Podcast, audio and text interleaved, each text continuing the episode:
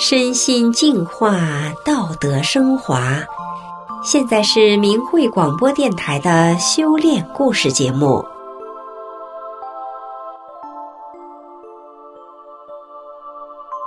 听众朋友您好，我是雪莉。今天和大家分享的故事是：做个无私为他的生命。故事的主人公是一位退休女教师。今年五十八岁，一九九六年开始修炼法轮大法，走过了二十三年的修炼历程。他从一个体弱多病、追逐名利的人，脱胎换骨，成为一个为他的生命。是法轮大法，让他了悟了人生的真谛，明白了做人的道理。让我们一起来听听他的故事。三十多年前。我和丈夫结婚后生了一个女儿，由于婆婆就一个儿子，在孩子生下四五天时，非要我把女儿抱走送人，重给她生个孙子。当时中共实施计划生育，只能生一个孩子，我婆婆就躺在地上打滚，又哭又闹，故意拿死来威胁我，还连续从老家来闹了两次。丈夫是老实人。一句话不说，孩子六天就生病，没有给我做饭的，没有给孩子换尿布的。当时住平房，十一月的天气，我自己做饭，自己在户外洗尿布。结婚前在娘家，我有四个哥哥，一个弟弟，父母视我为掌上明珠，是捧着长大的。生了女孩，我成了罪人，感觉自己从天上。掉到了地上，掉在冰窟里，我整天以泪洗面，还不能叫我父母知道他们的宝贝女儿受到凌辱。当时那种怨恨屈辱令我窒息，我就写了离婚书。我不懂怎么带孩子，出了满月后，我的身体垮了，孩子身体也极度虚弱，我和孩子轮流住院。我在学校当班主任，教毕业班。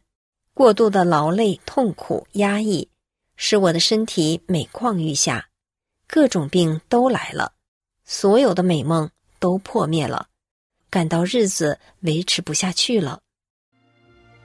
一九九六年十月，我在住院期间喜得法轮大法，神奇的是，第二天就无病一身轻了。我和公婆几十年的坚冰，在大法的法理中融化了。那一刻，我感到黑暗过去了，佛光驱散了我心中的阴霾。从此，我的心中没有了冬天的寒冷，只有春天般盎然的生机与温暖。我尝试着放下自我，放下恩怨，一次次的回农村老家，给公婆送钱、送物品、送温暖。我对他们比对我父母、对孩子还好。二零一七年二月，七十八岁的公公突然发烧，小便困难，经医生检查有心脏病、尿毒症、尿结石等，需要动手术。在病房里，我让公公戴上耳机听大法师傅广州讲法录音。第二天他就退烧了，三天后全身复查的结果是心脏正常，尿毒症消失，只剩下尿管里的小结石。大夫说，只做个微创小手术，不需要动大手术了。公公住院期间，我天天给他变着花样买好吃的，天天陪他听师傅讲法，和他交流，打消他的一切思想顾虑。微创手术后，他身上带着尿袋，医生说尿袋要终生带着。出院后，公公住到我家，他好吃肉，我几乎天天给他炖排骨。包馄饨，包水饺，他不吃挂面，我就做手擀面；他不吃煮鸡蛋，我就把鸡蛋打碎做成蛋花汤。点点滴滴，让他感受到了大法弟子那种处处为他人着想的境界。于是，公公开始阅读大法书籍《转法轮》，看大法师傅的讲法录像，看法轮功真相视频，这使公公明白了很多。他说。法轮大法真好，不学真是不知道。江泽民真是太坏了。公公很快就不再躺着了，说自己又回到了青年时代，说无病一身轻，真好。到医院复查，大夫惊讶地说：“奇迹，怎么恢复的这么快？”在公公的强烈要求下，大夫给他取下了尿袋。公公的变化太大了，在我们因为修大法被公安迫害时，他曾给公安写信骂我们，骂大法。公公对大法抵触，谩骂了十几年，是法轮大法的伟大和神奇，使他认可了大法，并走进了大法修炼。在回农村老家的前一天，公公还写了郑重声明，向大法师父忏悔。再说说我的工作。在大陆从事小学语文教学的教师都知道，教小学生写作文是最难的课题。多数教师不知道怎么教，使一批批学生写的文章内容空洞，处处充斥着假恶斗、假大空的党文化。多数学生一写作文就愁眉不展。修炼大法后，师傅给我开智开会，禁锢的思想一下打开了，文思如泉涌。大法师父教我放下对名利的执着，即放下对学生分数的执着，放下我所在班级在同年级的名次的执着，而是完全站在学生的基点上，为学生的终生负责。于是我经常领着学生去田野、公园、小河边观察花树以及周围景观，使他们真切感受到山河的壮美、自然的奥妙。造物主的伟大，让学生们用清泉般的心灵去感悟四季的变化、万物的更新。在教室里，我领他们做馒头、包水饺、炒菜、洗衣、打扫卫生，带他们去盲校、去敬老院、去幼儿园，在实践中体会付出的快乐和为他人的幸福，让学生明白失与得的关系。使他们明白善的力量最大，它能改变一个人的命运，能改变这个世界。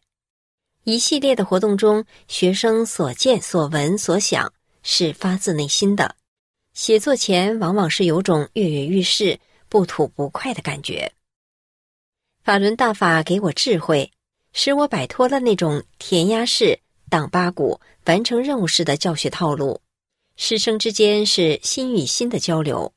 我们放下攀比，放下争斗，放下了妒忌，结果在全区抽考三十多个班级中，我班成绩第一。我所任班级是中央教科所规定的三个实验班之一，我班实验成功，我个人被评为省科研优秀教师。校长找我填表，我让给了一位年轻教师。校长说：“只有你当之无愧。”每一个老师都会口服心服。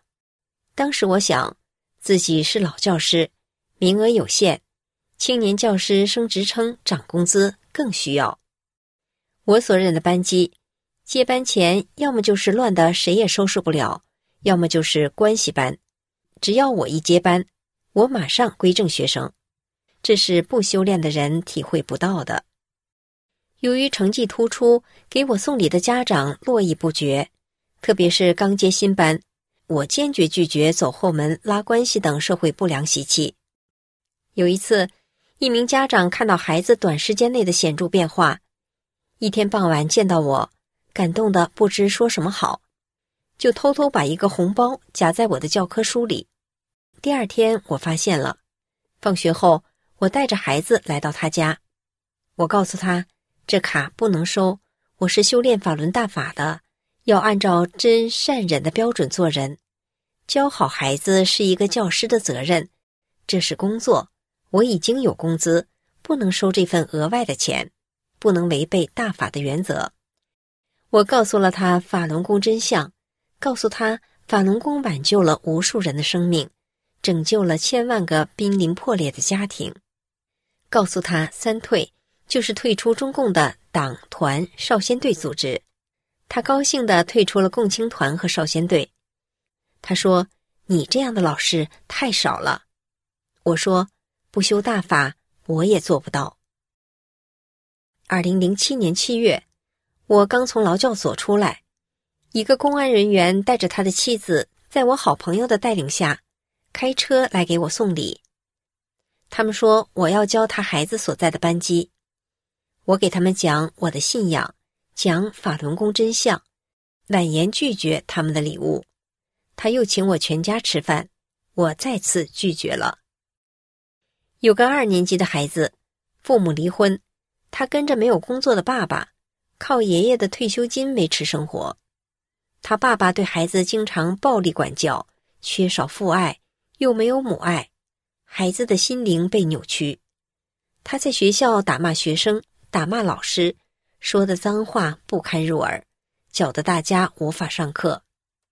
他爸扬言要杀老师，学校没法就给他单独一间小屋，每天有两个老师陪着他学习，五个部门轮流，他撵老师满院子跑。偌大的学校让他搅得鸡犬不宁，学校工作被搅得乱套。校长没办法了，就找我，让我带他。当时我还有几个月就要退休了，几个月能改变一个人吗？我知道，只有法轮大法能改变他。我接过他后，用慈悲祥和去对待他。大法师傅教我们用慈悲和正念去对待众生，要看人好的一面。